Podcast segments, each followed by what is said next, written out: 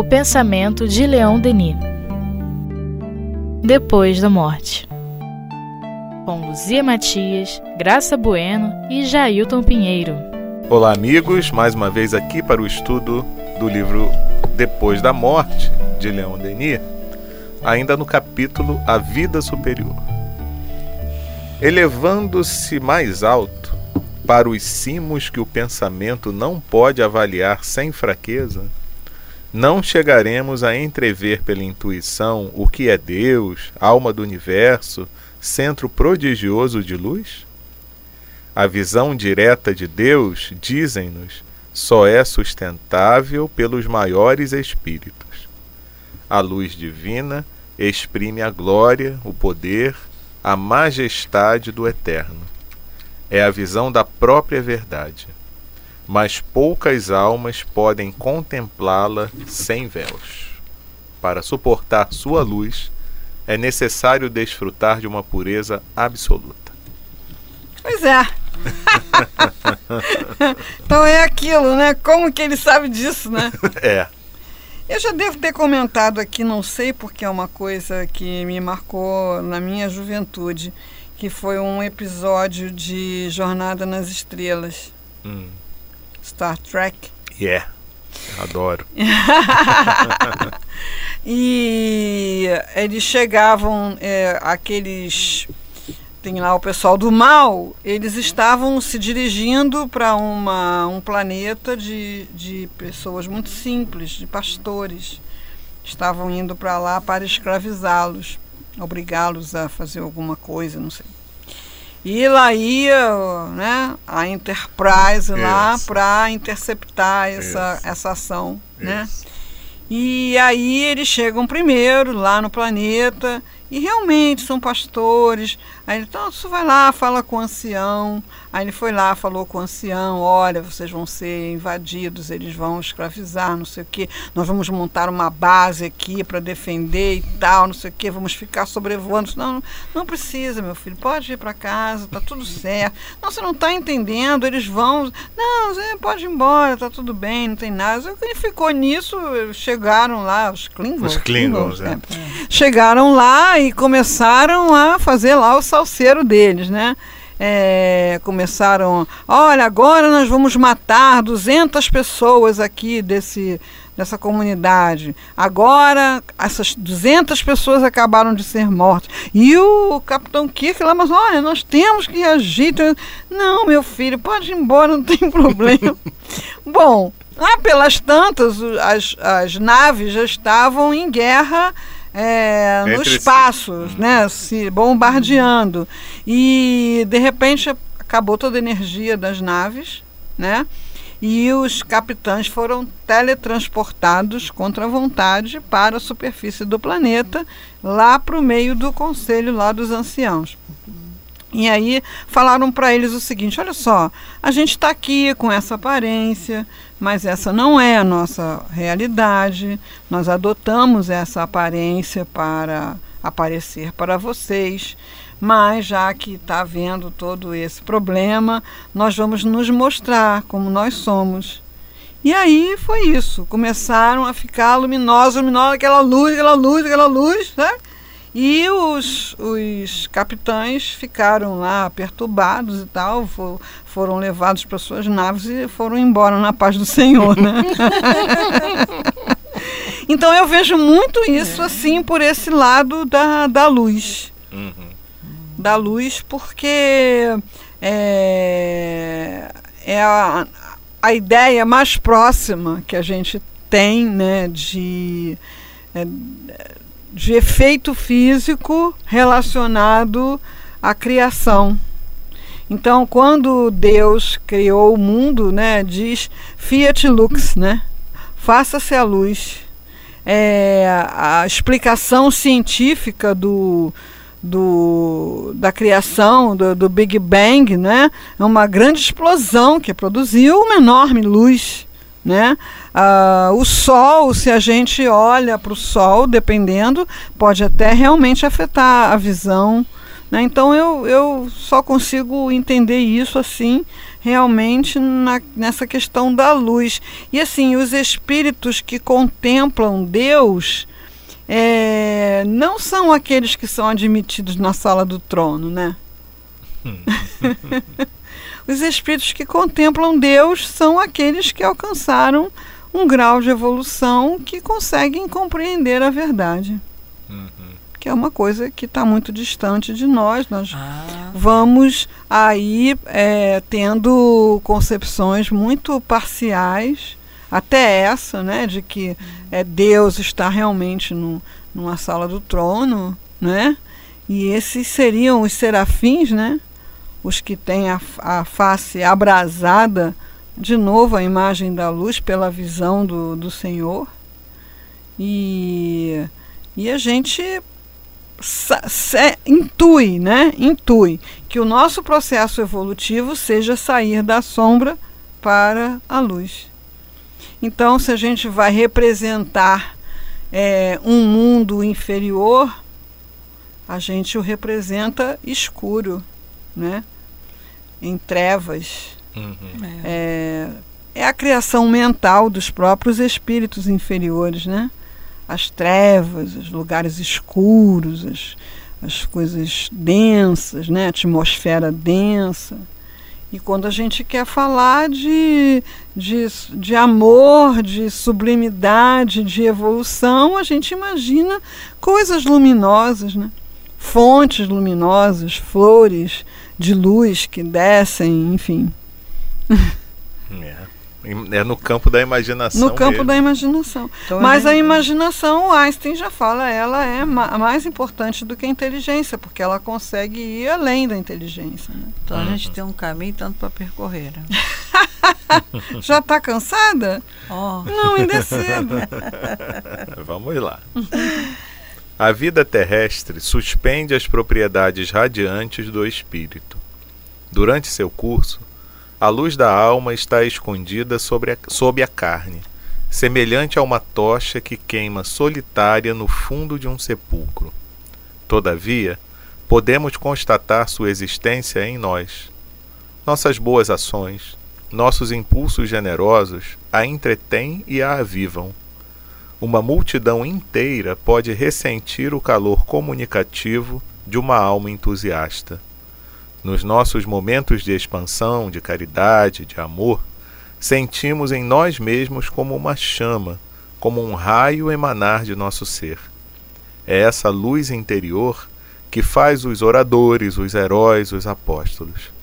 É ela que arrasta os auditórios, entusiasma os povos, faz-lhes realizar grande, grandes coisas. As forças espirituais revelam-se então aos olhos de todos e mostram o que se pode obter das potências psíquicas postas em ação pela paixão do bem e do justo. A força da alma é superior a todas as potências materiais.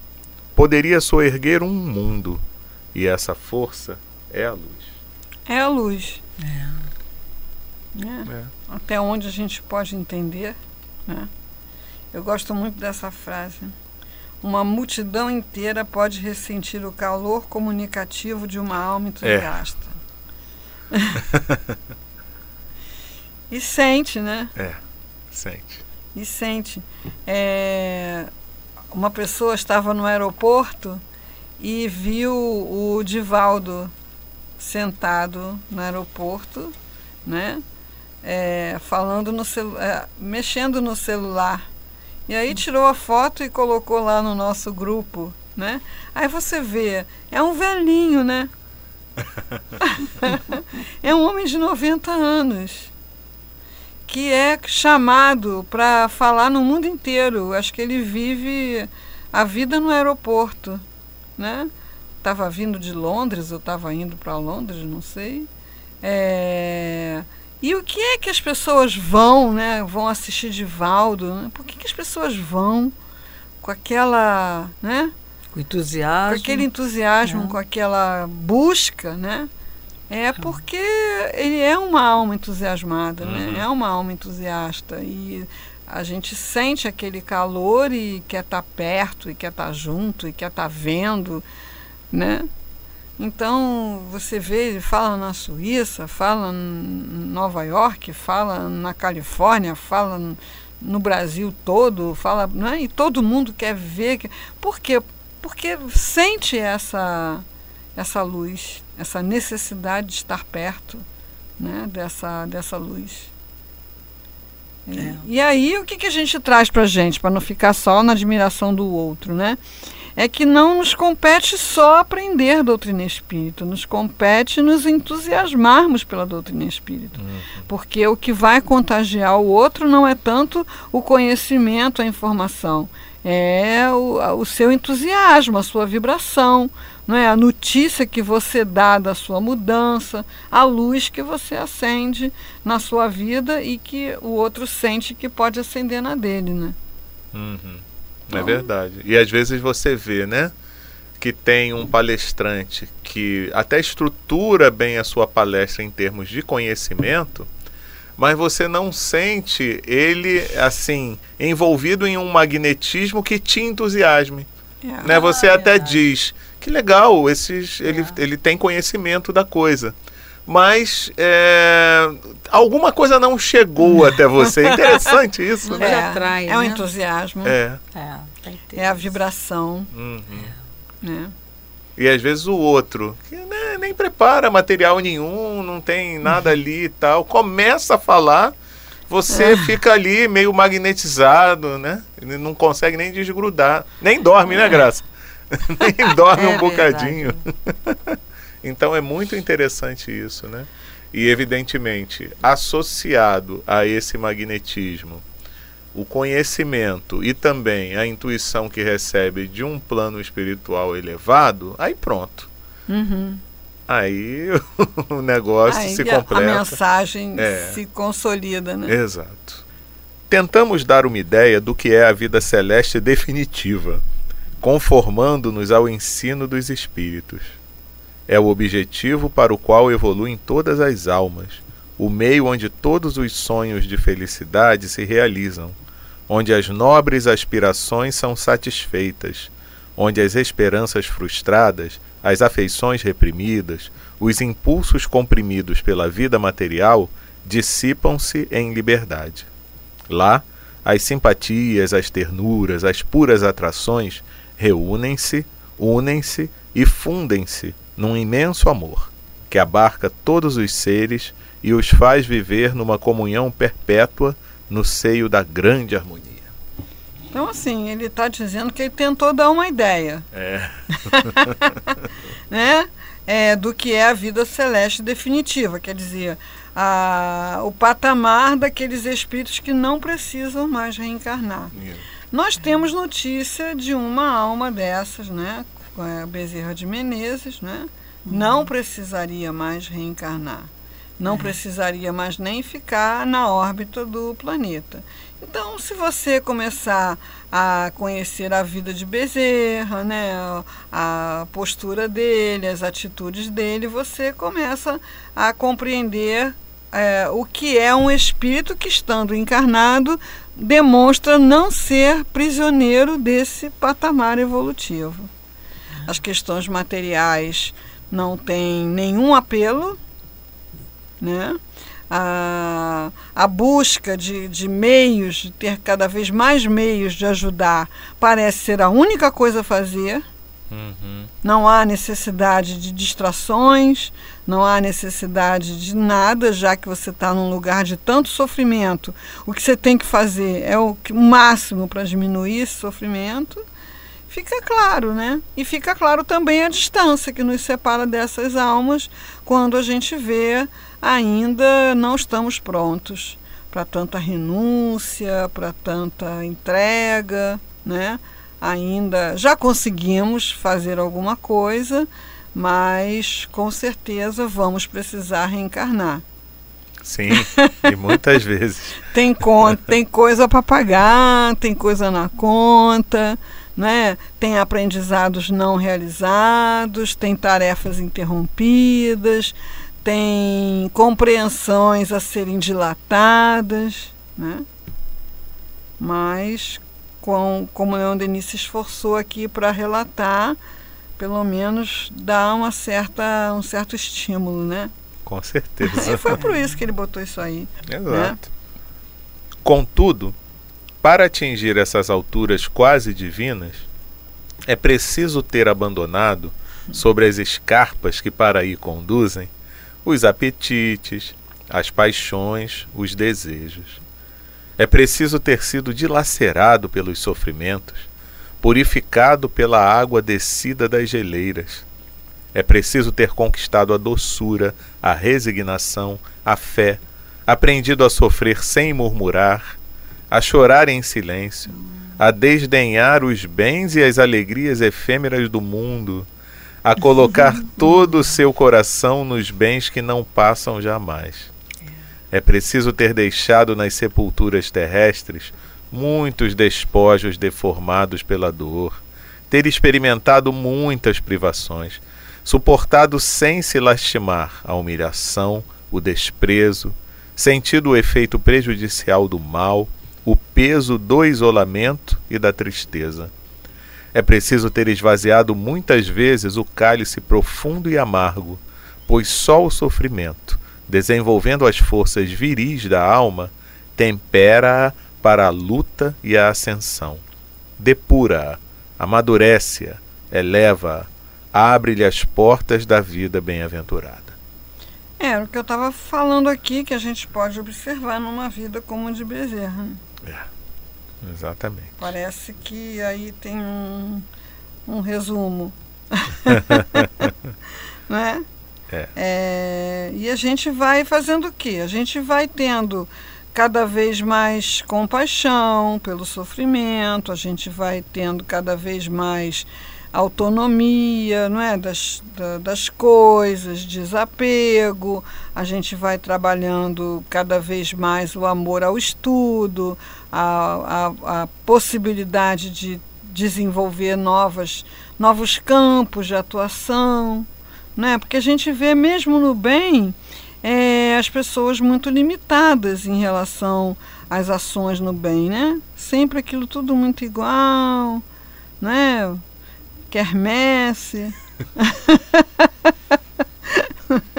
né? Quermesse, sacolinha. É. Não é? Quando você vê que você está numa era assim de redes sociais, né? Uhum. Que você está numa era de meios de comunicação é, extremamente ágeis, né? Que você está é, com toda toda a ênfase possível na criatividade. E quando você vê o uso, vamos dizer entre aspas, que os maus fazem da criatividade, você fica pasmo. Mas é a mesma criatividade que os bons podem usar também. Com certeza. É a mesma força. Né? Então, é, falta o quê? Falta um despertar mais vivo, né? mais presente. E a gente vai procurando se acordar a si mesmo. Né? Tem essa pergunta, é uma pergunta que me ocorreu há algum tempo, que eu me faço de vez em quando e que a gente fica propondo, né? É que outra coisa você pode fazer? Ou melhor do que essa que você está fazendo, ou diferente dessa que você está fazendo. E é impressionante como há respostas. Você pode depois dizer assim: não, essa resposta não dou conta. Não, essa resposta agora não é possível. Mas existem respostas. Então a gente pode pegar um problema qualquer, né? E colocar para a criatividade e perguntar: que outra coisa eu posso fazer diferente dessa que eu estou fazendo? Então, quando eu cheguei no Leon Denis, que foi há milênios, não é? é? O material de divulgação era rodado em mimeógrafo. Uhum. Então não foi só uma questão de evolução da tecnologia, foi uma questão de pessoas. É, ah, existe essa ferramenta? Como eu posso usá-la para ampliar a divulgação da doutrina espírita? Porque se essas pessoas não aparecem, não fazem essas perguntas ou se calam, é, não, e não correm para a aquisição dos materiais, os investimentos, os planejamentos de tudo isso, a gente podia ser, não sei se ainda fabrica mimeógrafo, mas pode ser que a gente ainda estivesse rodando mimeógrafo. Ou no máximo É. fazendo xerox na papelaria da esquina. E xerox do original na máquina de escrever, né? É. Não é? Então, assim, as- a- os avanços da, da tecnologia é, podem ser aplicados à divulgação da doutrina espírita, mas dá trabalho. Tem Uhum. um amigo Jailton que pode falar muito bem sobre isso. É, trabalho dá, mas é tão gratificante Não quando é? a gente vê no final o alcance, quanto é ampliado, né? Uhum. A expansão É. né? É, da, da divulgação da ideia. Então, a- a- além do. Mas para isso precisa entusiasmo, Ah, precisa. sim. é, sabe? E passar por essas coisas todas aqui. Passando por todas essas coisas aí, você vai ficar bezerra de menino. né? É, Muito, né? apetites, paixões, desejos é, são ah, ao mesmo tempo que são a nossa mola propulsora, né? São aquilo que nos faz dar grandes avanços, né? É, eles precisam ser bem direcionados. Eles precisam sair do egocentrismo para o altruísmo. Isso. Que teve a sua época ser de uma determinada forma, mas se você quer avançar, passar por uma fase adiante, aquilo já não cabe mais. É. E aí tem uma coisa que eu acho muito interessante, né? Que é exatamente a gente entender a questão das fases, dos limites temporários e das possibilidades que nós já temos. E eu acho que isso não tem jeito. É só no campo de trabalho. Sim. É só na experiência, né? Então, poxa, eu quero ser melhor. Eu tento, tento, tento e não consegui ainda, mas tudo bem. Mas eu já estou no esforço. Então, eu mesmo que eu saiba que ainda não consigo dar um passo o quanto eu pensava que podia, né? Mas pelo menos eu já caminhei um pouquinho e isso não vai se perder, vai É. ficar para seguinte. E podemos, bom, eu tentei por esse caminho. Isso. Que outro caminho eu posso tentar? Isso, também. Vou, vou dar um exemplo básico. Né? Quando eu entrei para o Leon Denis, é, eu entendi rapidamente que eu precisava trabalhar Uhum. voluntariamente. Hum. Entendi, fora da caridade não há salvação. tá? Certo. Ok. Então eu fui para o estudo e fui trabalhar na obra social como médica. Fazer esse trabalho na obra social como médica, para mim, era um esforço de vontade, era um- uma coisa tão exigente, era uma coisa tão terrível, porque tudo que eu não queria fazer num domingo era trabalhar como médica. Né? Sei. E as pessoas têm uma visão muito romântica da carreira médica. Pensam que todo médico é Bezerra de Menezes. Não é. a gente escolhe essa carreira muito jovem. é, você vai para essa carreira que tem na nossa, no nosso contexto uma realidade nada romântica. é, são limitações de toda a natureza. É, é sempre muito cansativo, né? Estava até saiu na no jornal do conselho uma síndrome descrita como burnout, né? Que é assim apagão. A pessoa tem como se fosse uma instalação de, um, de uma fadiga extrema que ela não consegue fazer mais nada, né? É, então, assim, tudo que eu queria no domingo era estar desligado daquilo. Então, no meio do domingo, era domingo à tarde, depois do almoço, eu deixar o meu lazer, deixar a minha piscina com meus filhos, pegar um carro em Botafogo, com aquele calor de 50 graus, naquele tempo o carro não tinha ar-condicionado, para ir trabalhar na obra social, num consultório de ginecologia, atrás de uns fundos de armário. Era uma coisa que exigia de mim um sacrifício extremo. É, eu não tinha na minha memória uma relação de prazer ou de bem-estar ou de alegria com a obra social. Uhum. Aí muitas águas rolaram na cachoeira, muitas coisas aconteceram, blá, blá, blá, blá, eu estou voltando há quatro anos atrás para a obra social para trabalhar métodos de autocura, que é uma coisa que me encanta, que que eu tenho todos os laços afetivos, emocionais e possíveis imaginários. E hoje, assim, eu adoro segunda-feira. Adoro segunda-feira. Em geral, a segunda-feira é extremamente melhor do que meu domingo, né? E, enfim, é outra situação. É trabalho voluntário, é trabalho na obra social, no mesmíssimo lugar, não tem conforto, é na quadra, quando tá calor é calorão, quando tá frio chove, vento, é aquilo tudo ali, mas é uma alegria, é um, um bem-estar e é, a, você vê a coisa alcançando é, várias pessoas, né? Então, às vezes, a gente quer fazer uma evolução por um caminho. Que, que, sem dúvida nenhuma, vou trabalhar na obra social, é um caminho de evolução. Ah, mas não deu. Não aguentei. Não fui bom o suficiente. Bom, por aí não deu certo. Que outra coisa você pode fazer? Uhum. Então, eu atualmente eu tenho muita simpatia por essa pergunta. Uhum diante dos problemas de relacionamento, que outra coisa você pode fazer? Diferente da que você está fazendo não está dando certo. Né? Em relação à superação de si mesmo, você se percebe com um vício, com uma facilidade, com uma dificuldade, você se percebe com um apego. Você está querendo largar aquele negócio, você não consegue largar aquele negócio, né?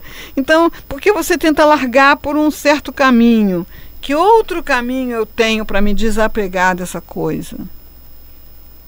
É? Então, a, aí a gente vai justamente apelar para a criatividade, que é a, a, manifestação de Deus em nós. Porque a doutrina espírita vem dizer para a gente que a gente é co-criador. Uhum. E a gente pensa que a gente vai ser só criador quando estiver manipulando matéria cósmica. Não, você é co-criador em todos os momentos em todos os momentos. Todas as, as manifestações materiais precisam de um interlocutor material uhum. né, para acontecer. Então, é, essa pergunta, ela nos facilita, porque quando você lê isso aqui, meu Deus! é preciso ter conquistado a doçura, a resignação, a fé, aprendido a sofrer sem murmurar, a chorar em silêncio, a desdenhar os bens, as alegrias efêmeras do mundo, a colocar todo o seu coração nos bens que não passam jamais. Por esse caminho retinho assim, não é? Mas aí, se eu pensar é, na doçura como uma reeducação da maneira de falar. Ah, isso dá para fazer. Um gesto. Uma reeducação, é. né? Então, você falou em gesto para encerrar aqui, né, por hoje, mas eu acho que é até legal a gente rever isso, esse programa aí da próxima vez. É? Não quer ver esse parágrafo final, não? Então vamos. Então vamos, porque é o estímulo denisiano assim impressionante. Mas esse parágrafo aqui, como ela está falando, é. é. muito interessante. A gente né? até volta, mas esse, esse ânimo vai, aqui vai. denisiano a gente precisa ler. Espírito imortal, uhum. espírito encarnado ou livre, se quer percorrer rapidamente a cadeia magnífica dos mundos, ganhar as regiões etéreas, lance para longe de si tudo o que entorpece e entrava seu voo. Retorne à terra tudo o que vem da terra, e não aspire senão aos tesouros eternos. Trabalhe, ore, console, sustente, ame, ó, ame até a imolação. Cumpra o seu dever, mesmo ao preço do sacrifício e da morte. Assim semeará o germen da sua felicidade vindoura. Não dá para falar mais nada depois disso. Não é? Não. É isso. Bom, você grava aí que no final da vida superior tem um programinha para você. é, isso aí. É verdade. É uma receita de bolo com muitos ingredientes. Nossa, um né? bolo de noiva de 20 camadas. é isso, meus amigos. Mas a gente fica feliz em saber que a gente vai chegar lá e que depende de nós e tudo tá atitudes assim, diárias, É. atitudes cotidianas, é, não é? Do, do gesto, é, da, do contar até 10, É. do beber a água da paz, é, do pensar, mas será que eu preciso realmente é, dizer não? Será que nessa situação eu posso dizer sim? Uhum. Né? Ser mais controlada nas emoções, né? É, nesse controle, mas digamos assim, só aquele controle da- das algemas, né? Às vezes não dá, mas um controle tipo assim, será que tem, eu posso ver essa situação por um outro ângulo? Uhum. Enfim, justamente busca a criatividade porque ela tem todas as respostas. É isso aí. Meus amigos, semana que vem estamos de novo aqui para dar sequência ao estudo do livro Depois da Morte de Leon Denis. Um grande abraço.